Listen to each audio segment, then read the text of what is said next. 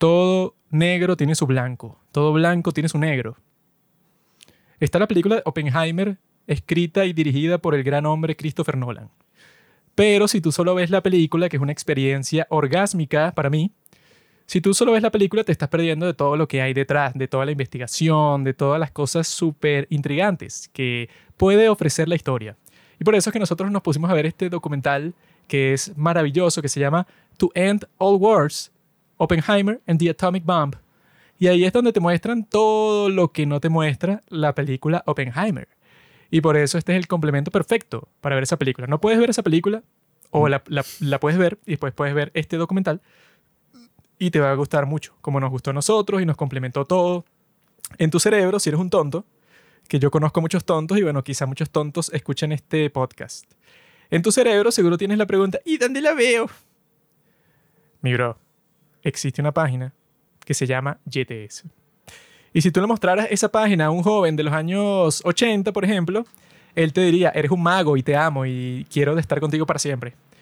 Porque en esa página puedes encontrar todo lo que quieras. Si no está ahí, ¿verdad? En esa página de torrents piratas, en donde puedes ver todas las películas que quieras, entonces no la veas, porque si no está en GTS significa que es una cosa, bueno, demasiado underground, demasiado rebuscada, una película, no sé, del Congo, y no sé por qué quisieras ver esa porquería. Ahí puedes encontrar este documental, puedes encontrar todas las películas que tú quieras, así que no tienes nada de lo que quejarte. Puedes pasar todo el día viendo películas y gratis. En una moto. El FBI va a venir a detenerte después de este comentario. No pirateen películas, cómprenlas. Me dan ese dinero a mí y yo se las mando en un link de descarga. Es la primera cosa inteligente que has dicho. La generación de ahora no conoce a J. Robert Oppenheimer. Yo estaba en mi ejercicio tranquilamente, levantando las pesas tan grandes que yo levanto todos los días.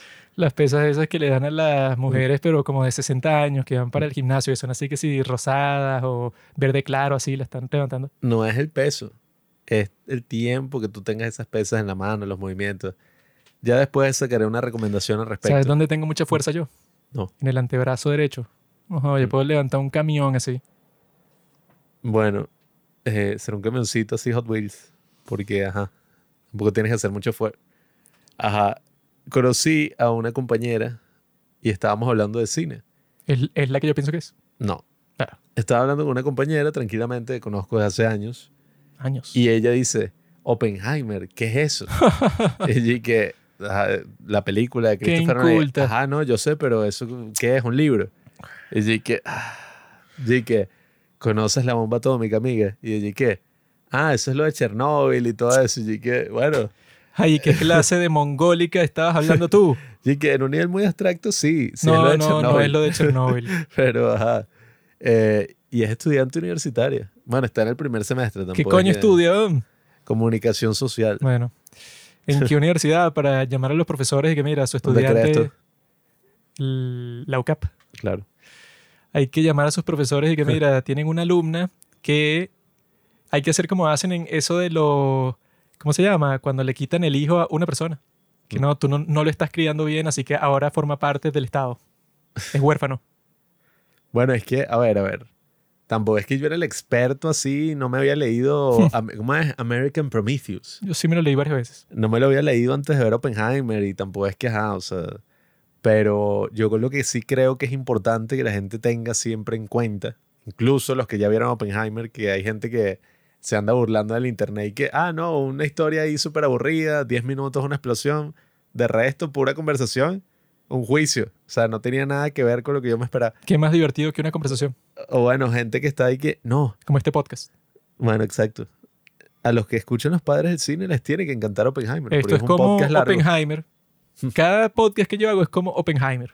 Le pones el soundtrack ese de dos horas y claro, si tienes un tipo así que ganó el Oscar y No, y a mí sí también me dan 100 millones de dólares, yo te produzco una vaina así de tres horas. Pero como estoy aquí haciendo esto, relajado desde mi casa, entonces no me lo dan. Igual sacamos podcast de cuatro horas, pues, pero no tienen esos momentos así de, ¿sabes? Escenas sexuales la de gente, 15 minutos. Sí tienen. La gente debería ir a ver, bueno, a escuchar este podcast en el cine. Van para el cine, la gente pagó su entrada y se sienten ahí, todos lo escuchan y nadie habla. En Dolby Atmos. Todos están prestando atención 100% a lo que escuchan y Si la sociedad hiciera eso, el mundo sería 10.000 veces mejor mañana. Así era el pana, este pretencioso Charlie Kaufman, que el tipo no, Anomaliza era una obra de audio. La gente iba a un teatro y escuchaba.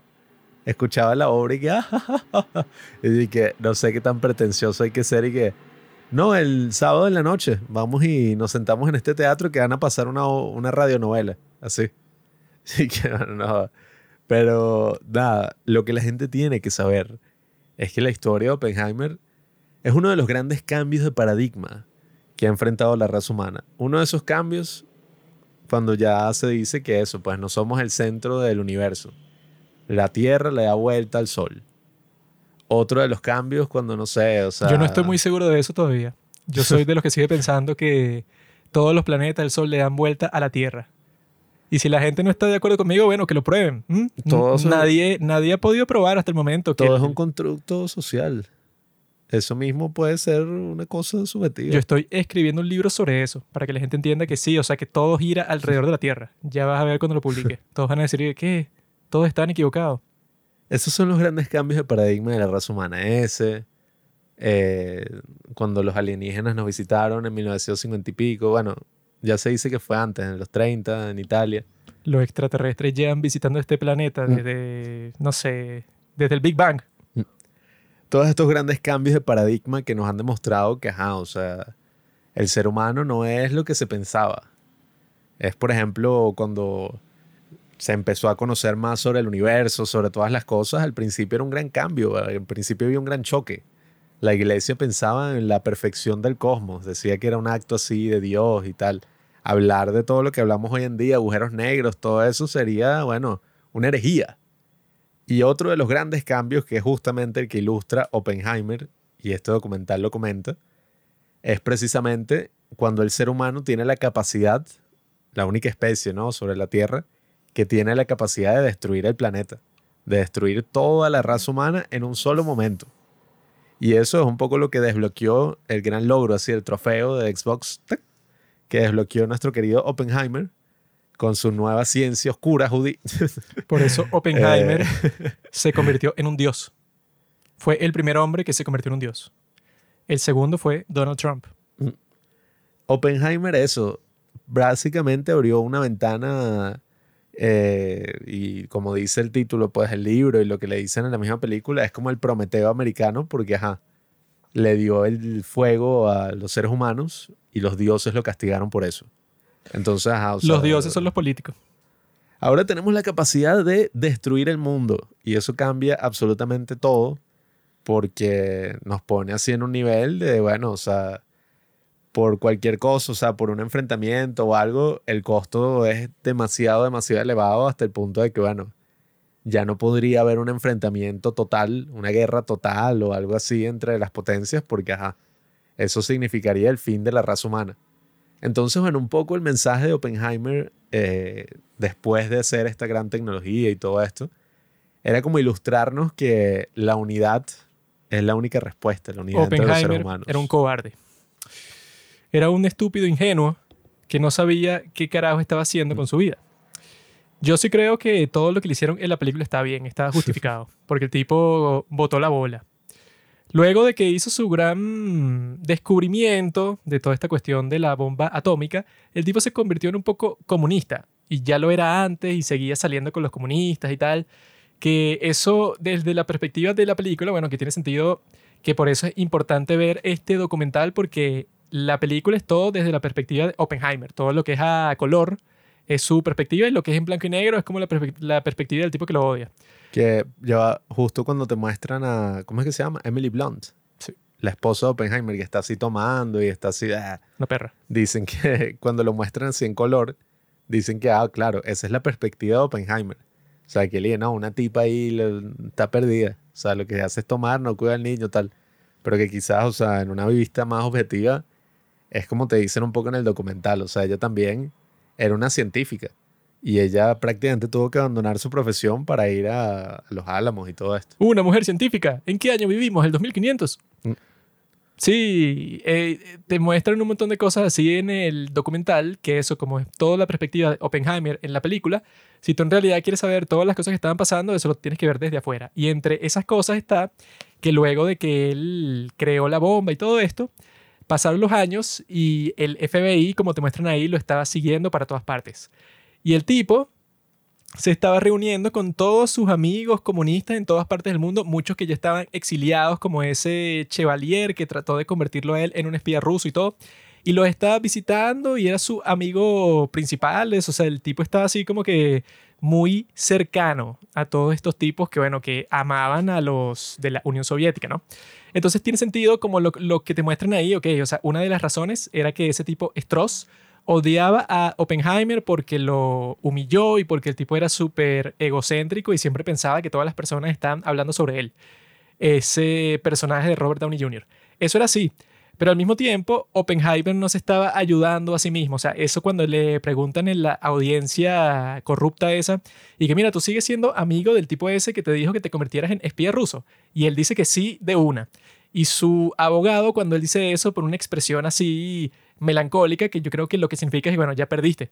Porque todas esas security clearance, eso pues la autorización que necesitas para trabajar en cualquier proyecto del gobierno, eso te lo quitan por la cuestión más estúpida del mundo, pues, o sea, y más en estas circunstancias de la Guerra Fría. Pero en circunstancias normales, a ti te hacen todo una investigación de tus antecedentes. Y si ahí chequean que tú, eso, solamente con eso de lo de Jean Tatlock, eso de la novia comunista. Si el día de hoy, ponte que a ti te chequean tus antecedentes y resulta que tu novia era una funcionaria del gobierno chino, ¿verdad? Fue tu novia hace, no sé, 10 años. Bueno, lo más probable es que no te den la security clearance, no porque tú seas un espía o porque la sigas viendo el día de hoy o porque le vas a pasar información, sino que los tipos, por si acaso, no te la dan y ya. Y en ese entonces, obviamente que por si acaso, se la iban a quitar. Y yo creo que esta es la primera vez que en una película eh, yo preferiría tener sexo con la Jean Tatlock de la vida real que con Florence Pugh, que es la actriz que interpreta a la novia comunista de Oppenheimer. Creo que eso es la primera vez que pasa, porque normalmente en todas las películas históricas así siempre la actriz es 10.000 veces más atractiva que la persona real, pero en este caso creo que no es así, es trágico. A mí me gustan todas, eh, sobre todo la, ¿cómo es? La madura, la MILF, que era la esposa de uno de los científicos. Esa estaba mucho mejor, ¿verdad? La esposa de Feynman, se está mucho mejor. No, no, Feynman no. ¿Cómo es que se llama? No sé. Si no sabes, no digas que no, nerd. Thor, no. Tolman. Si no sabes, Creo que no era digas que Tolman. no. ¿Crees? Pues crees mal. Yo sé todo sobre los científicos, amigo. Más aún después de ver este gran documental, porque eso, o sea, el documental te cuenta esos detalles que quizás ajá, la película te los hace sentir. Te hace sentir el estado de ánimo de Oppenheimer, así, todo, ay, al inicio descubriendo este mundo cuántico. Pero la película ya te habla un poco más así de, ajá, o sea, qué fue lo que pasó en ese momento en verdad. Era él así, un niño que tenía como esta actitud extraña, así, y te cuentan una anécdota de que, no, él lo agarraron en un campamento juvenil porque sus papás eran así súper millonarios y lo tenían como eh, resguardado de toda la vida. Entonces el tipo tenía como una actitud, el chamito pues tenía una actitud así, todo, ay, no sé, de desprecio con los demás. Se la daba de la gran cosota. Y le dieron su merecido, lo desnudaron. Me da risa el detalle de que te dice el documental y que lo desnudaron y lo pintaron todo de verde hasta los genitales. No sé qué carajo, pero bueno. Y lo metieron como que en una vaina, un cobertizo ahí frío. ¿Quién fue la marica que le pintó los genitales? Porque son pura, puros muchachitos. Sí, píntenle las bolas, eh. Ahí es que ves que ya existían gays en esos tiempos. y que no, sí, eh, todos y que eso, le están echando pintura y ya y salió uno de los chamitos y que, hey, pero no se le olvide tocarle el pene, eh, quizás yo lo puedo hacer, eh, yo me ofrezco, yo no quiero, pero yo podría hacerlo. Y yo te aseguro que ese pene estaba verde completo, o sea, y no ningún detallito Y era faltaba. un pene como de 3 centímetros porque si tenía como 10 años, bueno, no sé qué, qué vas a lograr ahí. Los que hayan existido desde que el primer hombre pisó la tierra. y Aunque yo cuando tenía y 10 dijo, "Ajá, años, ya mi pene era como de 30. mm, milímetros. 30 milímetros es bastante igual. Y entonces él lo encerraron en el cobertizo y el tipo y que no, tenía una actitud súper estoica. No reaccionaba mucho y te cuentan así un poco como esa personalidad especial de Oppenheimer se fue desarrollando. Era un Y- niño especial, o sea, que tenía autismo. Bueno, quién sabe, probablemente. Todos esos científicos tienen autismo porque dicen que de las características del autismo es que tú eres un maldito loco, pero Si encuentras una cuestión que te interesa, bueno, entonces te obsesiona 100% y te puedes convertir en un gran genio porque eso, no puedes ver más cosas, o sea, estás concentrado al 100%. Yo quiero que mi hijo sea autista y Los autistas ves son Messi, Einstein, Mark Zuckerberg. Elon Musk. Todos los hombres exitosos Simón Bolívar era autista. No tengo ninguna duda al respecto. y mujeres autistas, ¿quiénes pueden ser? Porque eso sí no lo he escuchado. Que hayan logrado cosas grandes, pues no sé quién. Mm, Angela Merkel, no sé. Marie Curie. Ni idea.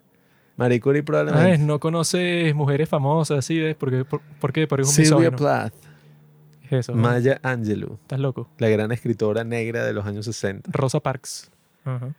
Nada, eh, ves un poco el desarrollo de la personalidad de nuestro gran amigo Oppenheimer y entiendes también mucho de por qué él actuaba de esa forma. Incluso ves como que, ajá, el tipo después lo mandaron a estudiar en Europa y en Europa tuvo un pocotón de ansiedades y Tuvo depresiones. un colapso nervioso. Lo tuvieron que llevar al psicólogo, después lo llevaron a otro psicólogo en Francia que hacen un comentario al respecto en la película, pero el tipo más así basado pues en la historia, el psicólogo, el psicoanalista que le dice que no, tú lo que necesitas es que le consigan una puta, o sea, una prepago, no sé cómo se le decía en esa época, y una botella de un buen vino, y listo, y con eso se le curan todos los males. En esa época se les decía amigas de la noche.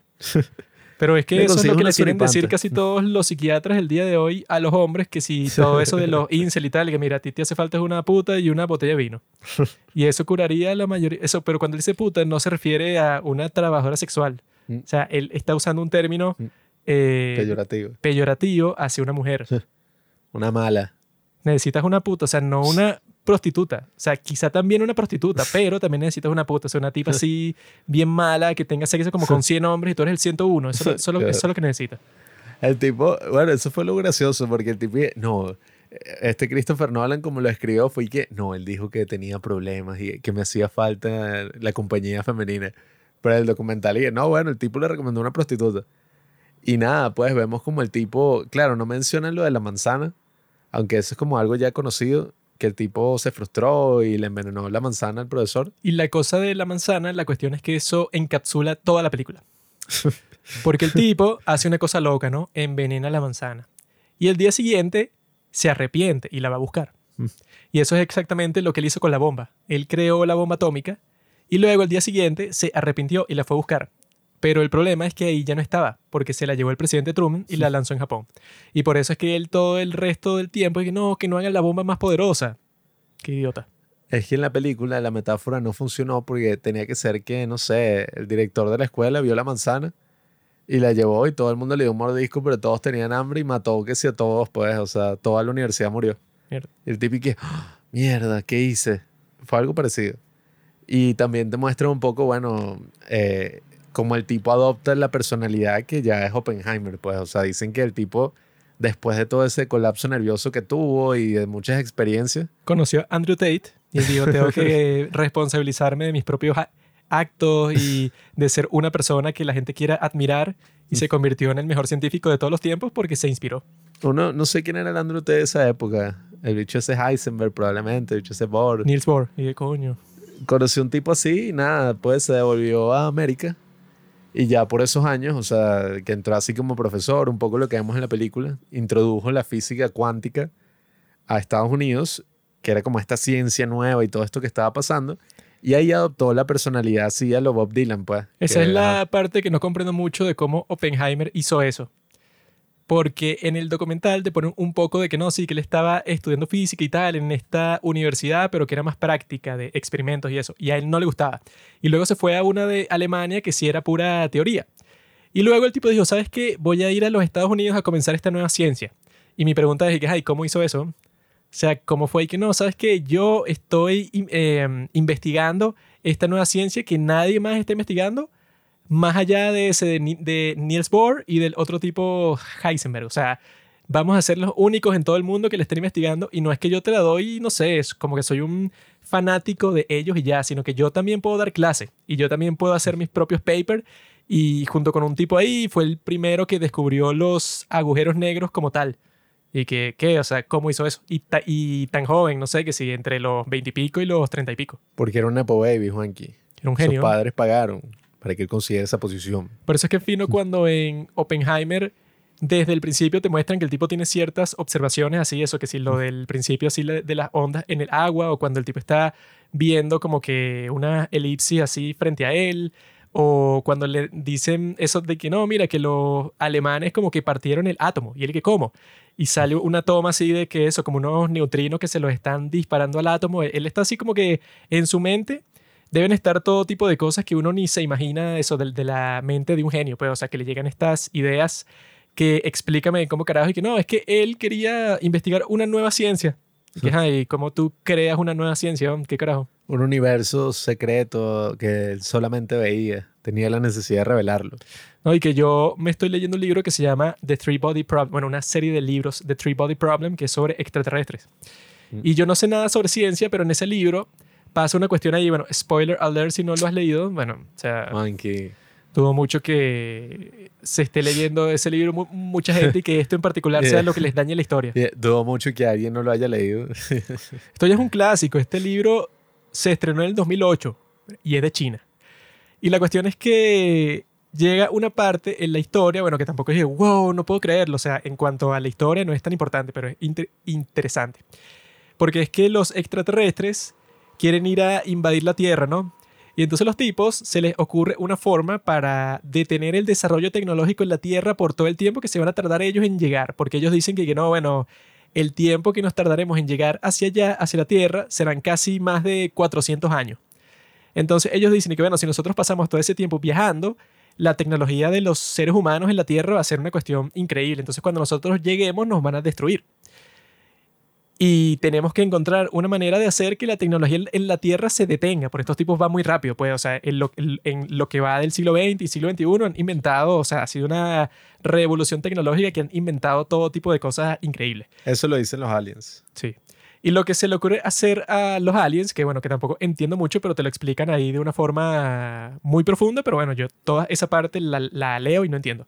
Pero la cuestión es que los tipos crean como que una especie de inteligencia artificial cuántica. O sea, que es como que una mini inteligencia artificial, pero es tan mini que es como que del tamaño de un átomo de no sé qué cosa, doblado en 30 dimensiones, una cosa, una cosa así. Y la razón por la que lo hacen así es porque tú sí puedes hacer que eso, pues, o sea, que una cosa mini, mini, mini, mini, mini, mini, las puedes enviar para la Tierra y llega como en tres segundos, porque eso, pues, es una mini partícula. Y los tipos, como ya tienen un desarro- desarrollo tecnológico increíble, crean esa cosita que la llaman sofón. Entonces es una mini, mini, mini cosita así, pero que es una mini cosita que tiene una inteligencia artificial, bueno, que es que sí, un, un dios. Y la tarea de esa cosita es que llegar al planeta Tierra, ¿no? Y se divide, o sea, porque mandan varios, pero los, los bichitos son como que se mueven a la velocidad de la luz, una cosa así loca, ¿no? Y la tarea que tienen es que los aceleradores de partículas que hay en el planeta Tierra se van a meter, o sea, se van a infiltrar porque son mínimos y bueno, son como que unas inteligencias artificiales genias, pues, o sea, que tú le das una instrucción y la cumple a la perfección. Y lo que van a hacer es que cuando estén haciendo esos experimentos, como te muestran en Oppenheimer, eso de separar el átomo y tal, que solo haciendo eso es que se dieron cuenta de que iba a ser posible lo de la bomba, bomba atómica, pues, o sea, ya cuando estaban investigando todas esas teorías en la práctica. Lo que hacen estos cositos es que te sabotean todos esos experimentos. Hacer que en la Tierra todos los aceleradores de partículas que existen, ninguno pueda ser usado para ningún experimento porque están estas cositas, estas partículas que te los sabotean. O sea, que mientras tú estás haciendo el experimento, sutilmente te cambian las condiciones. O sea, que tú pusiste, no sé, como que un parámetro era uno y los tipos te ponen dos. O tú disparaste unos neutrinos y los tipos se ponen en el medio. O que tú quieres que sea un átomo de tal, pero lo cambian con un átomo de Pascual. Así pues. Y supuestamente, según el libro, que bueno, que fue escrito por un tipo que es científico y entonces siempre te está explicando un montón de cosas científicas que bueno, que no tienes que entender para disfrutar el libro, pero todo va por, por ahí, el tipo lo hace súper realista.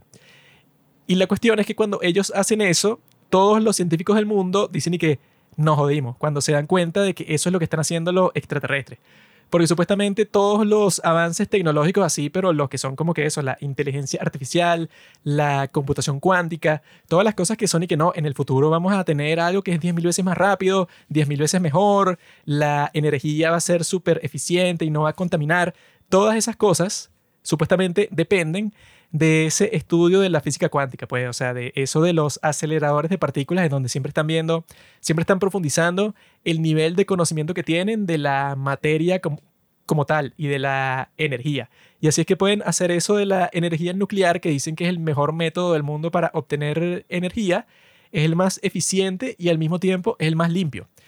Entonces, eso pues, o sea, no sé qué tan cierto es porque no soy científico, pero lo que te dicen en ese libro es eso, pues que si eso llegara a pasar, que por alguna razón ya no se puede profundizar en la física cuántica, pues se jodió la humanidad, pues, o sea, como que todos los futuros em, cambios de paradigma, como eso que estábamos conversando, todo lo que pueda eso cambiar el mundo para siempre, todas esas tecnologías estarían bloqueadas completamente si no dejas que el, el, estudio de la física cuántica se profundice, o sea, de todo lo que tiene que ver con la estructura de la materia. Claro, es que eso, incluso como ellos dicen, pues que ya para esa época el mismo trabajo de Einstein ya era considerado y que bueno, el tipo, ajá, o sea, hizo una vaina rechísima, pero ya eso es viejo. Ya él no pudo manejar las implicaciones de lo que descubrió. Y incluso ese mismo, pues, descubrimiento de Einstein sobre el espacio-tiempo, eso fue un cambio muy interesante, pues, de la forma en que veíamos todo lo que era el espacio y la gravedad y todas esas cosas, porque bueno, yo me acuerdo, nosotros lo estudiamos un poquito ahí en filosofía, porque no sé, la profesora como que estaba en ese momento estudiando Einstein y fue que no, bueno, ahora todos vamos a estudiar Einstein. Y básicamente fue cambiar completamente el entendimiento así de lo que es el espacio y tiempo, pues, o sea, el, yo me acuerdo que decían y que, ah, claro, antes se hablaba de una cosa así como el éter, o sea, desde Aristóteles se hablaba como que no, bueno, hay una cosa ahí que es donde está, o sea, todo, pues como la gravedad, todo, hay una especie de espacio-tiempo que está ahí dado, pues un espacio dado. Y no tenemos ni idea de qué coño es, pero está ahí. Y Einstein lo que propone es como que no, o sea, con las ondas gravitacionales y otras cosas ahí, él propone más bien una imagen donde es como si fuera una mesa esta, una, ¿cómo es que se llama esta vaina? Donde los niños saltan. Una cama elástica. Un trampolín. ¿Sabes? Como esos trampolines, pero los de las fiestas, pues son así una camita elástica así. Yo tengo uno en mi sótano. Mm. no preguntes para qué. no, no, me lo podría imaginar. pero eso, es como estas bromas así que están agarradas así en tensión. Y es como ver la gravedad como si uno pusiera unas pelotas, así unas bolas de boliche sobre esa broma. Y tú las vas poniendo. Y como que la presión que todos los cuerpos pues ejercen sobre esa, sobre la, no sé, o sea, sobre esas vainas, qué sé yo cómo llamarla, la presión que todos los cuerpos ejercen es lo que crea ese sentido de gravedad. Pues que si tú lanzas una bola ahí, se ve afectada por distintos niveles de gravedad. Yo pues, no creo mucho en eso. Yo creo en la red extensa de Descartes. Descartes en realidad mucho antes de Einstein ya él, bueno, mapeó el mundo. Yo no creo en, esa, en ese misticismo de Einstein. Yo sigo creyendo en el pasado. Sí, bueno, Juan siempre ha sido un detractor de la teoría. sí, yo cuando leí esa teoría de Einstein, yo dije, esto no puede ser si los cálculos no dan. Yo no sé un coño de Einstein, mira, yo estoy leyendo ahorita la página de Wikipedia y no sé leer. Ah, Entonces estoy escuchando lo que me dice el Se nota porque tiene el teléfono al revés. no, pero... No, tú no sabes nada. No Tú no tienes nada que decir. ¡Maldito! Yo creo que de este documental de Opi, que ya lo puedo llamar así porque vi la película dos veces, mm. yo creo que en este documental lo mejor que hacen es mostrarte la parte de Japón. Porque claro, en la película ignoran todo eso porque es desde la perspectiva de Oppenheimer que el tipo quería ignorar a Japón particularmente porque bueno, claro, o sea, el tipo lo destruyó. Él incluso, él visitó Japón en 1960 para dar una serie de conferencias. Y él nunca visitó Hiroshima ni Nagasaki porque, ajá, o sea, el tipo ni siquiera quería comentar al respecto. Pues. Seguro le pusieron como 100 guardaespaldas. Bueno, él dice, yo estuve leyendo un artículo ahí sobre cómo fue su visita y supuestamente nada, pues los japoneses con los que se reunió eran como más chill y que, ay, pues, sí, no, qué interesante lo de la física y hablaban y... Estaba más chill porque el tipo vino acompañado de 100 marines. El tipo también daba como un mensaje más pacifista. Al final hay una frase del que leeré, pero... Pacifistas. Ajá. Tú no sabes nada de Japón, amigo. Soy experto en toda esa gran cultura, los samuráis. Eres un whip. Pero No en el documental sí hay una parte fina porque te están hablando de cuando iban a lanzar la bomba y mientras todos están conversando, porque bueno, aquí te entrevistan así a un montón de personas súper genias, como Christopher Nolan, que es el, el más genio, pero también a Bill Nye, que es un científico, a Michio Kaku, que es un científico que estudia la física, pero también a los extraterrestres, que es más importante. Y mientras todos estos tipos hablan sobre cuando iban a lanzar la bomba en Japón, te muestran es a unos niños japoneses jugando en el patio de una escuela y como que los edificios de fondo y todo a color para que lo veas así como que más personal.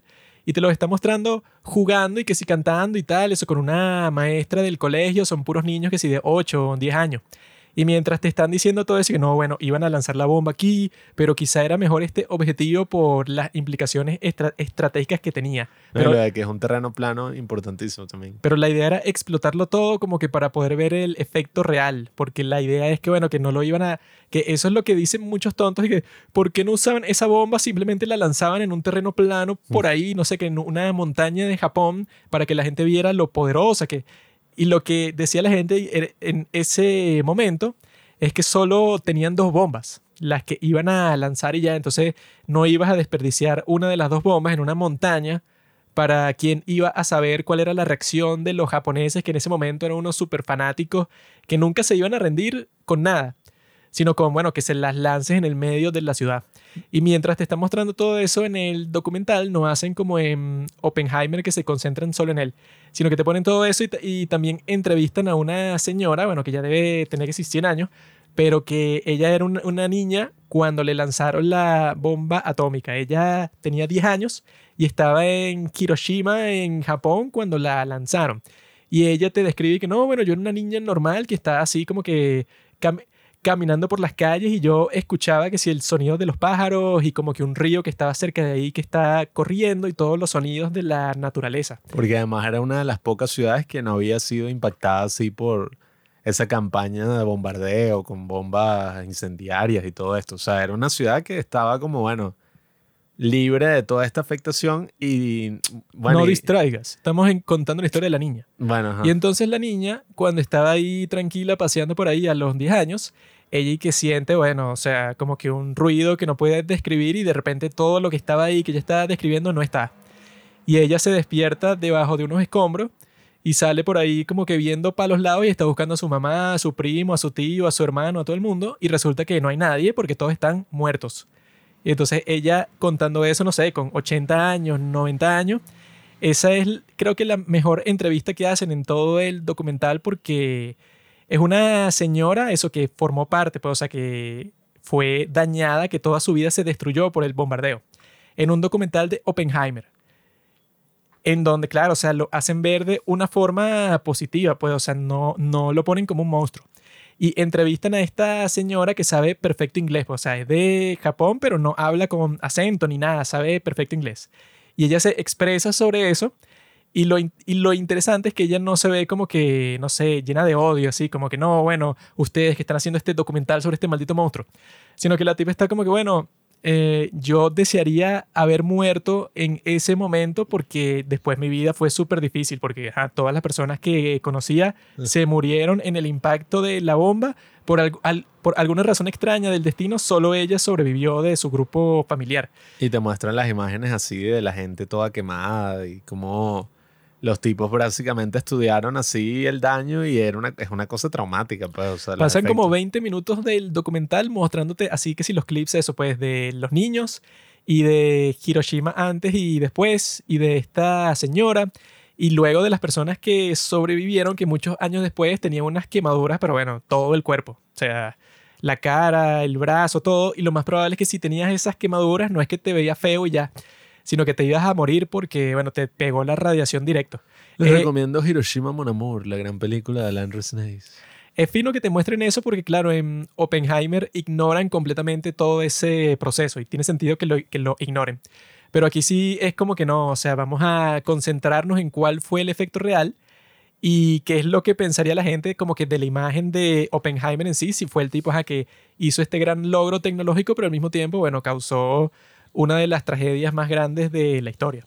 Que, claro, o sea, que en la película te muestran que él está tra- tratando de lidiar con todo eso pero también como te dicen en el, en el documental cuando están profundizando en cuáles fueron las consecuencias. La cuestión es que, bueno, si a, a ti te cuentan eso, o sea, si a ti te dicen el número de las 200.000 personas que murieron, eso es algo que tú no puedes procesar, o sea, que tú psicológicamente no hay forma que tú ubiques eso concretamente. Cuando te lo cuentan en el documental, eso se entiende mucho más fuerte porque, ajá, claro, en, el, en la película simplemente te dicen los números y te, y te muestran que, bueno, que todo es un- una gran escala, pues, y te muestran que el tipo está torturado por todo eso que le pasó. Pero en el documental te lo hace mucho más vívido y te muestran a todas esas personas y te hacen entender que, ajá, que eso es un número que tú no puedes procesar porque nadie en este mundo conoce, no sé, a mil personas. Y estas fueron 200.000 personas que se murieron de una sola bomba que impactó, bueno, de, de dos bombas, una en cada ciudad. Entonces, eso es lo loco, pues, o sea, que incluso en la película, junto con el documental o junto a cualquier cosa que tú quieras leer sobre eso que pasó, como que de, de todas formas todo eso es como que tan incalculable que es como que tú no lo puedes comprender nunca. Porque si fueron eso, pues, o sea, ¿cómo comprendes tú cuando te dicen eso y que no, el dictador tal fue responsable de la muerte de 10 millones de personas? Y tú dices que, ah, 10 millones de personas. Eso es que un país completo. Y tú te pones a pensar, y, ay, ¿cómo eso es posible? O sea, son cosas que uno nunca va a entender porque es demasiado masivo. Sí, bueno, es como cuando te dicen, no, que Stalin mató a 20 millones de personas. Y uno, what? ¿Cómo eso es posible? Y bueno, y hubo dos aspectos bien interesantes que me gustaron del documental, que fue así cuando hablan del comunismo, ¿no? Y todo este, no sé, fervor comunista que había en los intelectuales de aquella época. Y como que te ponen en contexto, pues tú entiendes por qué esa gente de- está a favor del comunismo. Imagínate, la, Estados Unidos así, después de la Gran Depresión, donde los estudiantes no tenían así mucho dinero ni para comer y estaba como que todo ese pelazón, ¿no? O sea, la gente pasando trabajo y ellos escuchaban todos estos cuentos de la Unión Soviética, como el tipo dice, pues, no existía el Internet, tú no podías ver todo lo que estaba pasando en tiempo real y tenían este sentido como que, ah, no, mira, existe este otro lugar donde la gente está trabajando y todo el mundo puede comer y todo el mundo puede vivir bien en colectivo y todo el mundo se quiere. Entonces, claro, esa es como una idea muy atractiva. Ese es el cuento de la tierra prometida. Exacto, pues la, la gran hay- utopía. Hay un sitio en donde los problemas que tú tienes hoy aquí no existen allá, ninguno. Sí, entonces, claro, si uno se ubica en el contexto, tiene mucho sentido, ¿no? Que la gente piense así. Sin embargo, ahí mismo te lo dice que yo dije, coño, un tipo serio al fin. Que el tipo dice, claro, pero esa gente no sabía que mientras tanto Stalin estaba matando a 20 millones de sus propios ciudadanos. Pero eso es en los años 30. Ya si tú seguías siendo comunista, por ejemplo, en los años 50, Ah, bueno. eras igual de idiota porque ya en ese momento todo el mundo sabía todo sobre Stalin. Bueno, es como estos tipos, pues Sartre, todos estos que después fue que vieron más o menos el, el horror que significó el, nada, pues todo lo que hizo Stalin, porque incluso yo vi, o sea, cosas como lo que es el Holomodor, creo que se dice, no sé cómo se dice en español. Creo que es Holodomor, ¿no? No sé. Bueno, el, esto que pasó, que prácticamente eso, el tipo mató a toda una ciudad así de hambre y fue horrible. Yo vi que en esa época incluso los mismos periodistas que estaban allá del New York Times no querían reportarlo. O sea, nadie se iba a enterar de eso si no era por un tipo que se lanzó así, se Claro. metió en secreto y reportó todo. Qué pues, raro del fotos. New York Times haciendo la agenda de Stalin desde ese momento hasta el día de hoy. Qué increíble, No, ¿no? no. No han cambiado nada. Ese aspecto me gustó mucho, pues, que te pongan en contexto, porque el comunismo en ese entonces no significaba lo que significa ahora y bueno. Hay una foto así del Holodomor o Jodomodor, esos que unos tipos estaban vendiendo a sus hijos así para que se los comieran. Por eso, sí, sí. O sea, todas esas fotos que no les recomiendo buscarlo en Google. Yo cometí ese error y coño, y que mierda, ¿cómo coño esto está aquí? No, o sea, es pero no son tan, tan así porque como son unas vainas, bueno, Mierda. sí, de los años 30, no es como... ah, No, pero yo vi unas no, fotos yo ahí te puedo buscar unas ahorita que es de lo mismo, pues, pero sí HD, 4K. No, no, no. Yo vi unas fotos horribles que, dije, eso es un humano, o sea, qué carajo. Yo vi que metieron preso a esos tipos y que tú no puedes estar vendiendo el cuerpo de tu hijo para que se lo coman. Eso es ilegal. Y que bueno, creo que ellos saben que es ilegal, creo que ya no les importa. No, no. Bueno, hay una película que, por cierto, tenemos que ver que te muestra un poco cómo fue que eso se reportó y como que un periodista que se infiltró ahí porque nadie lo quería reportar. Eso seguro de buena. Pero bueno, el tema es que eso, pues, o sea, que te ubiquen en contexto así es muy necesario Y también el otro aspecto eh, que me gustó es cómo concilian eso de que, ajá, como un tipo así, pues un intelectual, una estrella así de este círculo, un científico, pensaría, o sea, que, ah, no, sí, o sea, voy a construir esta arma que va a matar a cientos de miles de personas. O sea, eso parecía al principio una cosa como que súper contradictoria. Y no solo él, pues todos los científicos que estaban ahí, eh, que prácticamente hicieron lo imposible, pues reunieron a los mejores científicos de la era, o sea, de ese momento, y en tres años construyeron un arma, bueno, o sea, como nunca antes se había visto en la historia. ¿Sabes quién respondió eso, mi amigo? No. El podcaster Dan Carlin en su podcast Hardcore History. ¿Qué dice él? Que ese yo lo escuché hace tiempo, que es un podcast que él tiene que se llama Logical Insanity, que dura como cinco horas. Y el tipo en ese podcast... eh, te, te pusiste a llorar. te, te explica que eso de logical insanity, eso pues como que la locura lógica, se refería a que ya cuando la gente dice que no, eh, ¿cómo fue la decisión de tomarla, de lanzar la bomba atómica en Japón? Porque eso, estás lanzando una bomba súper poderosa en un sitio que está lleno de civiles, de mujeres y de niños. Entonces, la persona que tomó esa decisión, como que, ¿cómo llegó a esa conclusión? O sea, como cuáles fueron los factores que consideró. Y él dice que, que, bueno, eso es un pensamiento de una persona que nunca estuvo en, en la guerra, o sea, una persona está abstraída totalmente de cuál fue la situación real en el terreno en ese momento. O sea, tú no estuviste ahí y esa es la única razón por la que te haces esa pregunta, porque él dice que la gente de esos tiempos, nadie se hacía esa pregunta y que, ¿será eh, moral que yo lance esta bomba aquí y mate a todos estos civiles al mismo tiempo? Sí. Porque él dice que eso ya había pasado como 100 veces hasta ese momento. O sea, ya eso de si es moral o no, destruir una ciudad completa llena de civiles a través de un bombardeo aéreo, eso ya no era un debate porque ya lo habían hecho un montón de veces en Japón, en Alemania, en muchos sitios. Entonces, eh, eso es como que eso, él te dice una frase y que no, bueno, el presidente Franklin Roosevelt y que en, en público él estaba en contra del bombardeo de civiles, pero en privado él estaba a favor. Y la cuestión es que él lo llama así logical insanity porque él te dice que bueno, es que llegan unos momentos en la historia como ese de la Segunda Guerra Mundial que yo estaban en ya estaban en lo que llaman una guerra total. Eh, que tú estabas, que, que yo estaba ahí cubriendo en los... Yo estuve ahí en mi, en mi vida pasada.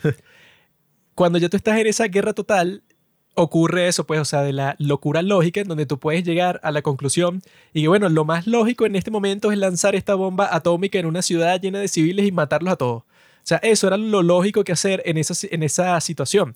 Todo el punto es que no, o sea, que esa cosa lógica, ¿verdad? O sea, lo que tenía sentido hacer en ese momento es una locura completa, pues, o sea, lanzar una bomba súper poderosa, la más poderosa de toda la historia, en una, en una metrópoli.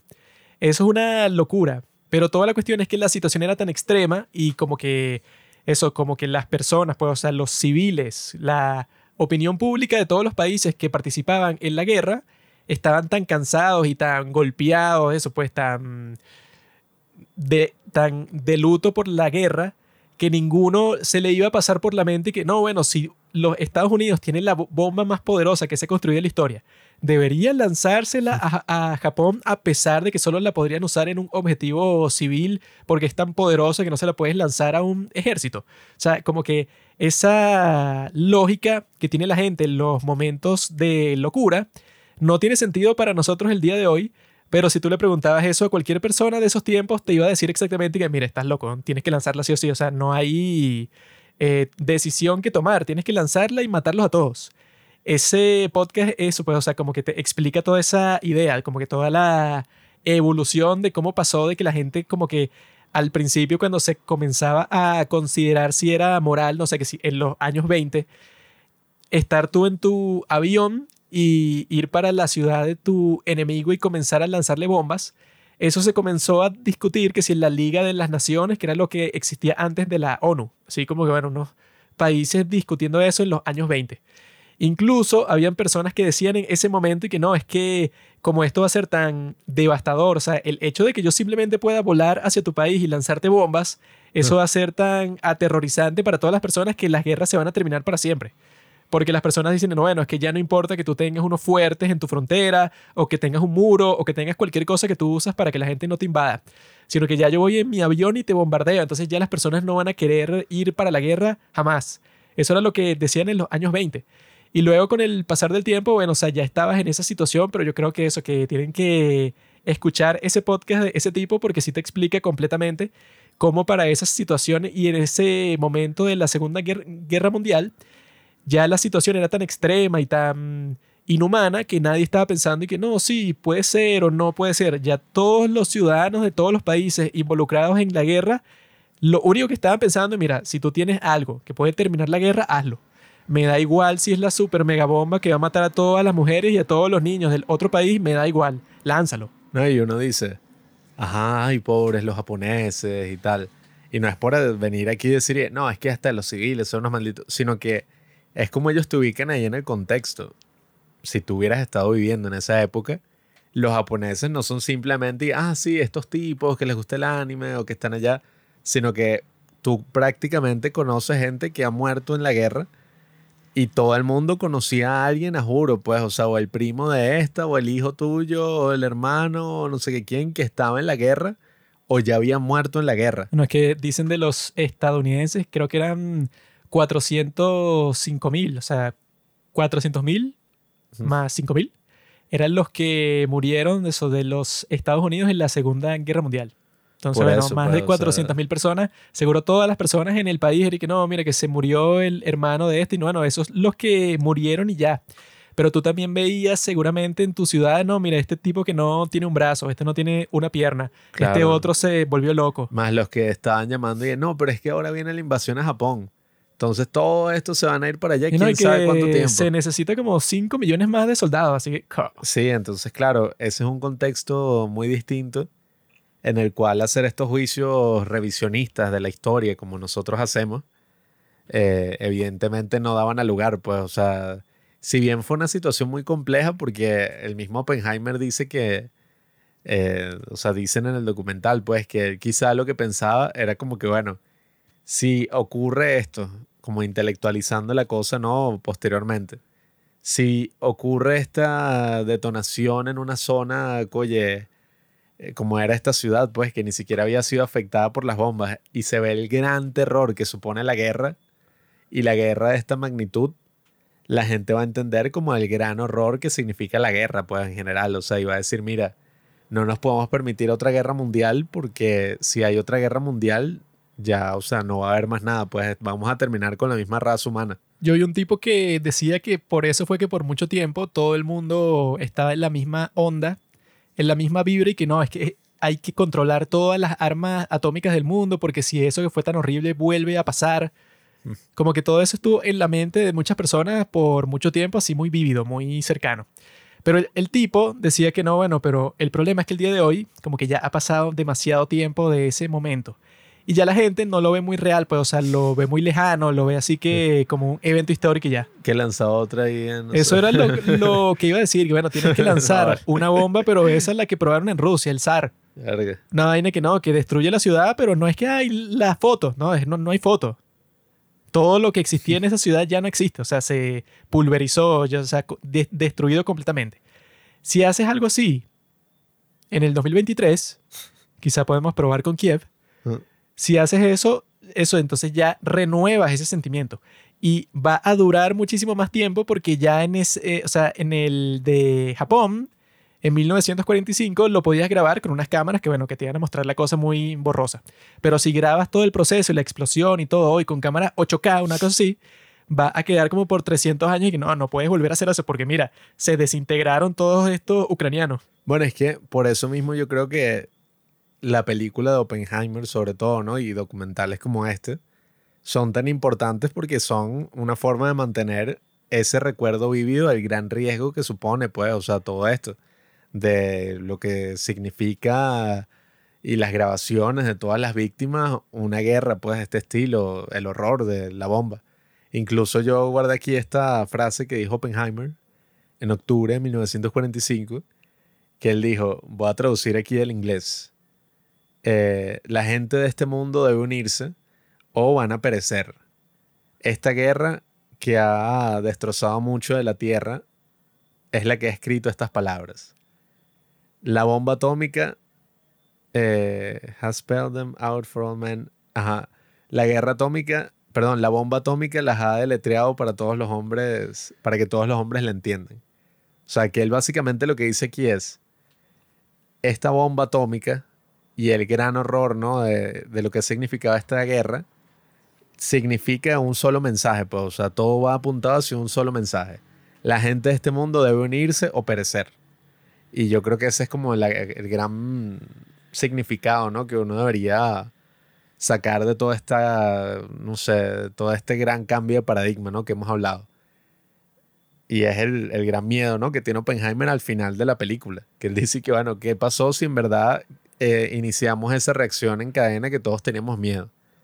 Si esa gran advertencia existe, si ese gran miedo existe, pues de que podemos destruir el mundo completo, y el mundo es lo de menos, o sea, vamos a destruirnos a nosotros, a toda la raza humana, entonces es solamente una vía, pues la que nos queda es la unión, o sea, el mundo debe unirse porque la alternativa, al menos en un conflicto, pues hablando aquí ya de un conflicto de esa escala, pues una guerra total, Que ya la están preparando las élites. coño, esa es la cosa, pues, o sea, la alternativa es la destrucción de todos, pues, o sea, vamos a perecer. La cuestión es que, como decía el presidente Reagan, que va a llegar un momento en donde los extraterrestres se rebelen a todo el mundo. Y cuando eso pasa, y es que la gente se va a unir, que eso es lo que pasa en el libro. Gobierno mundial.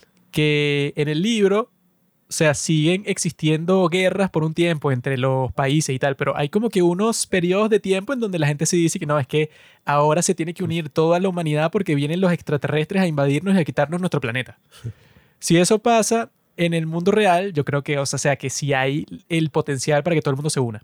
Por las bombas nucleares no, porque si hay muchos países con bombas nucleares y los países se odian y todavía existe como que la pelea por los recursos escasos, que bueno, entonces siempre van a existir guerras y ya.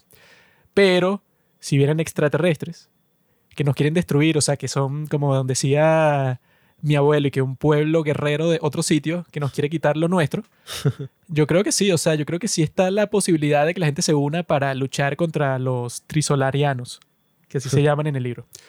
Pero hasta que eso no pase, bueno, que ya está cercano de pasar, y sobre eso va a ser nuestro capítulo de la próxima semana. Pero mientras que eso no pase, bueno, estamos en esta situación en donde, como en la película Barbie, pues los hombres contra las mujeres, eh, o bueno, incluso dentro de las mismas razas, pues los blancos contra los negros, los negros contra los chinos, los chinos contra los perros, todos están peleando. Y yo creo que ese es el estado de la humanidad, el conflicto. Por eso es que uno siempre tiene que estar preparado para pelear. Siempre tiene que ser el, el fuerte. Yo lo que digo es que eso, vean este documental, recomiéndenselo a todas las otras personas que han visto Oppenheimer. Si ven que hay alguien que no sabe qué carajo es Oppenheimer, como me pasó a mí, Le metes lo que llaman un lepe, que eso significa que le pasas la mano así por la parte de atrás de la cabeza para que aprenda. métanle su lepe y lo llevan a ver Oppenheimer porque, ajá, o sea, primero, esta película hay que verla en el cine y hay que empujar a que le vaya bien en el cine, ¿no? Que No, ya le está yendo muy bien. Barbie, yo voy a comenzar a, ¿cómo se llama? Activar las alarmas de incendio en los cines en donde lo estén pasando. No es por ajá, pero esta película es mucho más importante que Barbie. Entonces, ajá, o sea. Bueno, es que esta película es antiguerra, mientras que Barbie es pro-guerra, pero de las mujeres contra los hombres, los hombres contra las mujeres. La guerra de los sexos. Quiere una guerra de los sexos cuando esta película dice que no, la guerra es mala, la guerra nuclear. Yo digo eso.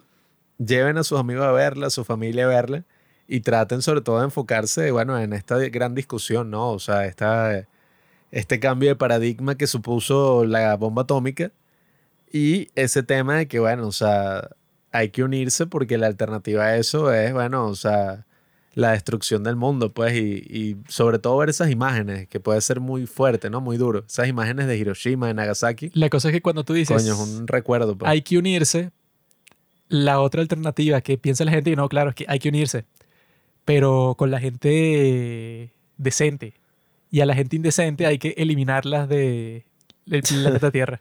Que eso es uno de los, un chiste que yo estaba pensando en estos días de una cosa que yo pensaba cuando era niño. Yo cuando era niño yo pensaba Hitler. que todos los seres humanos estábamos cometiendo un genocidio mundial contra las cucarachas. Y yo odiaba todas las cucarachas porque yo estaba de que ah, o sea, cada vez que, o sea, son todas feas, asquerosas, fastidiosas, se meten dentro de la comida y ya no te la puedes comer. Entonces, cada vez que tú matas una cucaracha, ¿Dónde vivías tú? eso chamo? es como un esfuerzo de todos los seres humanos de hacer un genocidio de esa especie que nadie quiere. Entonces yo siempre que veía que alguien mató una cucaracha, estaba que, ajá, una menos. Y así vamos hasta que ya, ya no van a quedarnos. Hasta que yo vi, creo que fue en la televisión, un- una cosa que sí de Animal Planet, un maldito chino que el tipo no sé en dónde coño estaba, que sea en una granja, y el tipo se metía en un, en un granero y de repente en un sitio, en una bolsa, tenía, no sé, como 10.000 cucarachas, pero cada cucaracha como de 15 centímetros. Y el maldito chino, hijo de puta, se metía la mano en la bolsa Ah, y como sí. que la arrimaba así para, para que tú las vieras. Y esa era una de las bolsas que el tipo tenía en ese granero. El tipo tenía como 20 bolsas. Y el tipo sonriendo, mostrándote que no, es que nosotros las criamos y no las comemos. Y es que, no, entonces yo ahí fue que pensé, ah, bueno, claro, nosotros estábamos mal dirigidos. O sea, los, los que estábamos intentando hacer esto de destruir la especie de las cucarachas para siempre, eso es un esfuerzo que no está mal. La, la cuestión es que estaba dirigido hacia el público no adecuado. Ahora que veo que los malditos chinos están criando las cucarachas a millones de cucarachas para comérselas, creo que tenemos que ima- eliminar a los chinos. Y No es la cucaracha en sí, es lo que representa. Entonces, todos los que no maten a las cucarachas también son parte de, de ese mismo grupo. Es que pues. eso es lo que te estoy diciendo. Eso es lo que piensa la gente cuando tú dices unidad. Una persona dice, claro, unirse con todos. Pero otras personas dicen, no, unirse con la gente seria. Y, y a la gente que me cae mal, a la gente de otros grupos, bueno, destruirla. La gente que te cae mal tiene bombas atómicas y nucleares. Y eso fue lo que yo pensé, que no, claro, es que yo estaba preocupado de eliminar a las cucarachas. Cuando existe un, un ser en este mundo que las está creando. Entonces, ¿qué es lo que tiene sentido? Eliminar ese ser que las creó. Mi amigo Los chinos. Oppenheimer merecía el premio Nobel. Merecía su broma de seguridad. Y pasa lo mismo en este ejemplo. Si tú quieres que la gente se una, tienes que eliminar a todos los científicos. Mm. Porque los científicos son los que se ponen a crear esas bombas nuevas. Si no existieran científicos, la guerra seguiría siendo así, que sí, con cuchillo, con espadas. Y así, bueno, capaz se mueren en una batalla 100 personas. Pero no se mueren esos 200.000 personas en, una sola, en un solo día de la guerra. O sea, eso es una barbaridad. Hecha posible por los científicos Mm. que en este ejemplo son como los chinos, pues están criando las cucarachas. Bueno, ellos están haciendo armas cada vez más fuertes, como el enfermo sádico ese Teller. Y que no, yo tengo una idea para una, una bomba mil veces más fuerte. Y que cállate, chamo, Ahí que- estás ahí- loco. Ahí, te muestran y que la comparación entre la bomba de hidrógeno y las bombas atómicas que lanzaron. Y es que sí, no sé, o sea, miles y no me acuerdo. No, es como que es 14 como veces más. dice Teller, que le preguntan y que, ay, ¿cómo vas a desencadenar tanta energía para hacer esa explosión posible? Y él dice, bueno, usamos una bomba atómica. una bomba atómica para desencadenar la explosión de la bomba mayor. Mientras que la bomba atómica eran como que, no, unos explosivos que uno pone, no, bueno, ya no. Ahora es una bomba atómica que usamos para eso. Sí, o sea, y ahí te muestran como que el tamaño y es una cosa que, ajá, si hubieran lanzado la bomba de hidrógeno, no sé qué mierda, o sea, hubieran destruido, que, o sea, ¿qué? La isla entera, ¿no? ¿Ves? no sé. Tú te haces esa pregunta, no tienes respuesta. Si la respondiéramos, la gente se dice, hay que unirse. Mm. Pero con la atómica ya no funciona porque nadie va a usar una bomba atómica hoy. Van a usar la nuclear, Mm. la de hidrógeno. La, bueno, la termonuclear, como le dicen. Entonces podemos lanzar una termonuclear en alguna ciudad que, ah, no, ya sé en dónde. Si eso fue lo que dije yo en uno de los, en uno de los capítulos pasados que yo me preguntaba por qué existe Haití. Podemos lanzar una de esas bombas en Haití y, o sea, aunque es contraproducente porque cuando pasa eso a nadie le va a importar, ¿no? Pero nos va a servir para saber cuál es el efecto. Pero si- me gusta ti. Si se hace en un sitio en donde le importe más a las personas, sería mejor, pero sería más controversial. Como, ¿cuál es la isla esa que se comparte en dos países? Que un lado es Trinidad y Tobago y el otro es otro país, no sé. ¿Qué sabría eso yo? También se puede lanzar ahí, o sea, tenemos que ver qué objetivo. Hay que hacer una reunión como esa que te muestran en Oppenheimer, en donde están y no, ¿cuál sería el mejor sitio? La Pero- Guyana francesa. Pero hay que lanzarla. Y entonces la gente que dice que, ah, tú lo dices desde ahí, pero seguro no quisieras que te lanzaran una. Yo ofrezco Caracas si quieren. Si el consenso del mundo es Caracas, ahí sí se perdería gran cosa, ¿viste? O sea, la lanzas en Caracas y yo creo que casi nada de valor se perdería. O sea, que sin nosotros dos ya. Así que bueno, ya saben.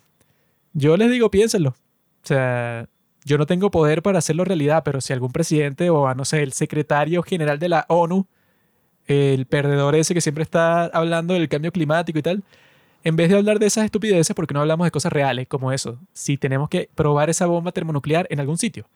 Y yo si quieres ofrezco Caracas, a mí no me importa. ¿Tú crees que yo tengo mucho que perder? ¿O que, ay, que me importa mucho mi vida o qué?